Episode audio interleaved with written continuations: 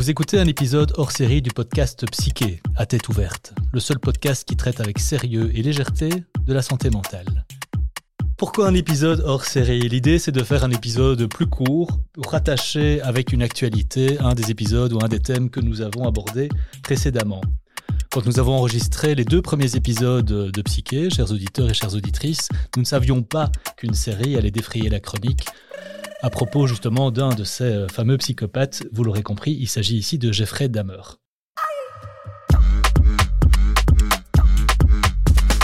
L'objectif aujourd'hui n'est évidemment pas de revenir sur le contenu des deux premiers épisodes de Psyché, mais plutôt de faire le lien entre ce contenu et le personnage historique euh, de Jeffrey Dahmer, ou tel qu'il a été décrit dans, euh, dans la série en question. Pierre Oswald, bonjour. Bonjour. Je rappelle que vous êtes spécialiste en psychiatrie et en psychologie médico-légale, ce qui vous a permis d'évaluer, d'expertiser et d'accompagner des personnes souffrant de psychopathie. Alors Pierre, vous n'avez pas attendu cette fameuse série Dahmer pour nous proposer une série de lectures, notamment une lecture concernant Jeffrey Dahmer. Ben oui, alors, euh, hasard de l'histoire, effectivement, un, livre m'a beaucoup marqué à l'époque, c'est cette bande dessinée de Derf Backderf euh, concernant la jeunesse de Jeffrey Dahmer, ce qui fait le lien peut-être avec l'actualité euh, bien, bien chaude qu'on vit actuellement, puisque pas mal de séries, de documentaires euh, ramènent cette figure particulièrement impressionnante sur le devant de l'actualité. Dahmer, c'est un peu la star des psychopathes, non? Ah, Je dirais que c'est plutôt la star des tueurs en série. Ah, ça y est, on y ah, est. Oui. C'était une des premières questions qui venaient. Vous nous aviez fait la distinction entre euh, psychopathe, sociopathe euh, et d'autres euh, d'autres concepts un peu qu'on classe régulièrement dans la même catégorie, nous, néophytes que nous sommes. Alors Damer, qu'est-ce que c'est? Un sociopathe? Un psychopathe? Alors, il est toujours très très difficile hein, de, de, de l'extérieur de, poser des diagnostics aussi définitifs, mais l'exercice veut ici que, évidemment, on rentre un petit peu dans le vif du sujet, d'autant plus qu'on a pas mal d'informations concernant euh, ce personnage. Euh, rappelez-vous, il y a quelque chose d'assez important par rapport au psychopathe, c'est que il y a cette froideur, cette fameuse froideur, mais qui ne s'accompagne pas spécialement d'une satisfaction, d'une jouissance, euh, a fortiori une jouissance sexuelle. Ce qu'on voit chez, chez c'est que cette psychopathie s'associe vraiment de, de comportement et d'une satisfaction sexuelle assez impressionnante. Qu'est-ce que vous nous dites là, Pierre? Ça veut dire qu'il ne rentre pas totalement dans la catégorie des, psychopathes? Ah, Je dirais que il rentre dans la catégorie, mais il en déborde aussi. Et c'est un petit peu euh, ce qu'on sait des, tueurs en série, parce que euh, heureusement, il n'y a pas énormément de tueurs en série, mais quand on a pu les étudier, on peut se rendre compte que dans cette euh, dans ce groupe, heureusement assez restreint, il y a plusieurs composantes. Une composante on va dire, psychopathique, avec cette froideur, cette, ambition euh, de, faire du mal sans trop s'intéresser à, ses victimes. Mais il faut quelque chose de plus. Il faut qu'il y ait vraiment une satisfaction. Il faut qu'il y ait une sorte de jouissance. D'où une certaine forme de ce que certains appelleraient une perversion, d'autres une paraphilie, c'est-à-dire une satisfaction réellement sexuelle à faire du mal à l'autre. Bah, c'est ce qu'on appelle le sadisme euh, actuellement. Dans la série, ça m'a marqué un moment, euh, je ne sais pas si c'est un psychiatre ou autre, parle d'une euh, d'une attirance très spécifique envers les, euh, les entrailles. C'est quelque chose qui existe vraiment, être attiré par le côté brillant, un peu, euh, un peu chaud des, des, viscères et des entrailles. Oui, je pense qu'on peut être attiré partout, hein, tout comme on peut apprécier ça, tout comme on peut apprécier toute une série d'autres trucs qui nous, nous paraissent complètement bizarres.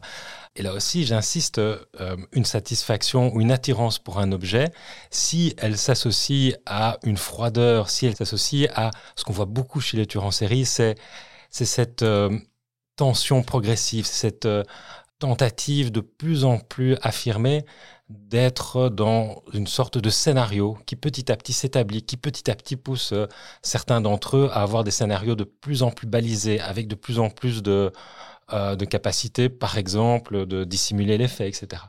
Et, ce que certains auteurs euh, euh, indiquent, c'est que au début, ça commence par quelque chose d'assez satisfaisant, comme une sorte de satisfaction sexuelle, et puis alors, au vu de l'étendue de cette satisfaction, il y a ce que on appelle une sorte d'orgie narcissique qui fait que toutes les barrières tombent toutes les barrières tombent et on se permet de faire des choses de plus en plus horribles.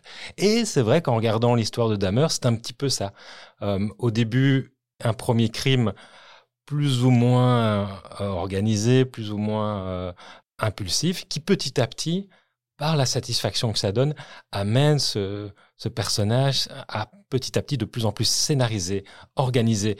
Mais la satisfaction, une fois atteinte, n'est jamais suffisante, d'où la répétition de plus en plus rapide des, crimes qu'on lui impute. Ce que j'ai trouvé intéressant aussi dans la série, c'est tout un questionnement sur un peu les, origines des comportements de Dahmer, qui a quand même fait 17, euh, 17 euh, victimes, euh, et toute une série de de choses nous sont montrées, comme euh, les antécédents de la mère, les antécédents du père. On a même le père qui se questionne lui-même. Moi aussi, j'ai parfois des idées euh, morbides, macabres, euh, etc. On parle de, médicaments pris pendant la grossesse par la, par la mère de Damer, certaines formes d'abandon aussi. Ces tentatives d'explication, elles vous, elles vous parlent en tant que, en tant que, soignant vous-même? Oui, ça, me parle toujours en réinsistant sur le fait que toute explication est une hypothèse et toute, hypothèse n'a comme intérêt d'être évoquée qu'à partir du moment où elle peut servir à quelque chose par après. Il est heureusement évident que quelqu'un qui a manqué d'amour maternel ou qui a, connu euh, des difficultés même traumatisantes ne termine pas comme Jeffrey Dahmer. On, ne sait concrètement pas pourquoi qu'est-ce qui peut amener quelqu'un à commettre des actes aussi, euh, aussi monstrueux On n'en a aucune idée. Il y a des éléments, mais tous ces éléments mis ensemble construisent une personnalité que d'autres euh, présentent aussi, sans pour autant arriver à cette extrémité. de façon assez, euh, assez pertinente, et ça n'a rien d'étonnant, dans le deuxième épisode de, la, de Psyché, vous avez euh, fait le lien entre le psychopathe et l'environnement sociétal dans lequel il évolue. Euh, dans la série, justement, il y a toute une série de. L'histoire de Dahmer est placée dans un contexte euh, sociétal, euh, un contexte d'homophobie, un contexte de d'exclusion, de pauvreté. Beaucoup d'éléments sont repris. Une question que je me pose, mais qui, à mon avis, à laquelle il ne sera pas forcément facile de répondre, c'est un Dahmer dans le contexte belge, ça aurait donné quoi Dahmer, c'est à la fois le produit d'une époque, c'est le produit de toute une série de, de manquements de, la société, mais c'est aussi le produit d'une société fortement marquée, autrement dit la société américaine, marquée par cette forme d'exhibitionnisme du tueur en série. Alors, on a nos tueurs en série en Europe, il y a les tueurs en série aux, États-Unis. Ce qu'on remarque aussi pour ceux qui les ont approchés euh, de près, c'est qu'il y a moins cette... Euh, ambition exhibitionniste euh, chez les personnes qui tuent à plusieurs reprises du côté européen. Donc c'est déjà une grande différence. Et puis c'est vrai, vous avez raison, il y a peut-être du côté européen et dans notre environnement belge, peut-être plus de garde-fous, c'est le cas de le dire, qui permettent de détecter des, comportements déviants à, différents moments de la vie. Ça, c'est tout à fait vrai. Alors, Pierre, évidemment, vous me tendez la perche. Euh, si vous aviez été amené en tant que, psychiatre à traiter un cas comme celui de Dahmer, comment vous auriez abordé les choses? Alors, euh, une chose à, faire quand on est face à, ce genre de, personnes, hein, que moi, je n'ai pas évidemment rencontré, Dahmer, euh, c'est pour les Américains, mais j'ai rencontré quelques personnes qui, qui avaient tué plusieurs fois. L'objectif, c'est toujours de prendre du recul par rapport à ça. Alors, comment on prend du recul? C'est euh, en déclinant le fonctionnement de la personne en fonction de facteurs de risque. Qu'est-ce qui peut amener la personne à l'avenir à recommettre des délits ou à de nouveau tuer? Et donc là, on décline un petit peu tous les facteurs de risque. Ça peut être l'alcool, ça peut être euh, euh, l'isolement, ça peut être la difficulté d'entretenir des relations sociales. Eh bien, on va mettre tout ça en évidence, les serrer, à la limite définir des priorités et puis agir petit à petit sur chacun de ces items pour que on puisse diminuer le risque de récidive. Pour Damer, c'est la peur de l'abandon, c'est la surconsommation d'alcool, c'est ce genre de, facteurs-là Oui, ça peut être aussi, par exemple, une exacerbation de sa libido. Donc, euh, et là aussi, il y, a, des choses qu'on peut faire. On peut lui proposer un certain nombre de traitements qui vont diminuer sa libido. On peut, et ça peut paraître parfois, euh, alors évidemment, c'est un cas extrême, mais pour des situations similaires mais, mais moins graves, on propose justement d'aller vers l'autre, on propose justement de créer des interactions sociales parce que ces interactions sociales permettent d'augmenter le bien-être des personnes et de manière euh, assez directe de diminuer euh, l'envie de faire du mal, l'envie de commettre des délits. Donc Pierre, vous parliez tout à l'heure de, l'excitation sexuelle comme étant un des moteurs euh, des, crimes de Dahmer. Est-ce que pour vous, ça vous semble être le moteur principal de ces actes? Alors c'est quelque chose qui, ressort beaucoup euh, lorsqu'on entend et qu'on voit les documentaires.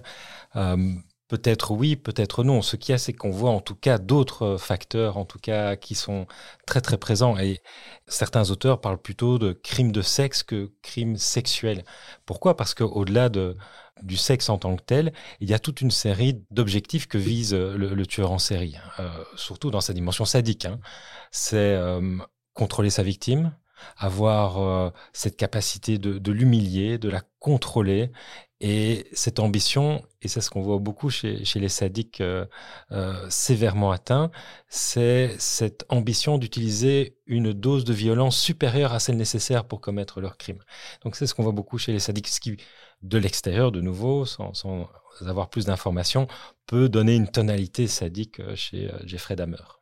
Pierre, peut-être pour terminer, vous avez parlé de ce caractère exhibitionniste euh, par rapport aux tueurs en série, dans, singulièrement dans la société américaine. Est-ce que justement le fait de, produire, de créer des, séries euh, avec beaucoup de succès comme, euh, comme celle de Dahmer ne risque pas de générer à nouveau ce genre de comportement, ce genre de, de faits des, vocations, vous voulez dire? Ah oui. On ne peut pas faire l'économie d'imaginer et même d'être convaincu que la figure du tueur en série est, est de manière évidente liée au développement d'une pop culture aussi, que c'est même la pop culture qui, d'une certaine manière, a créé le terme de tueur en série.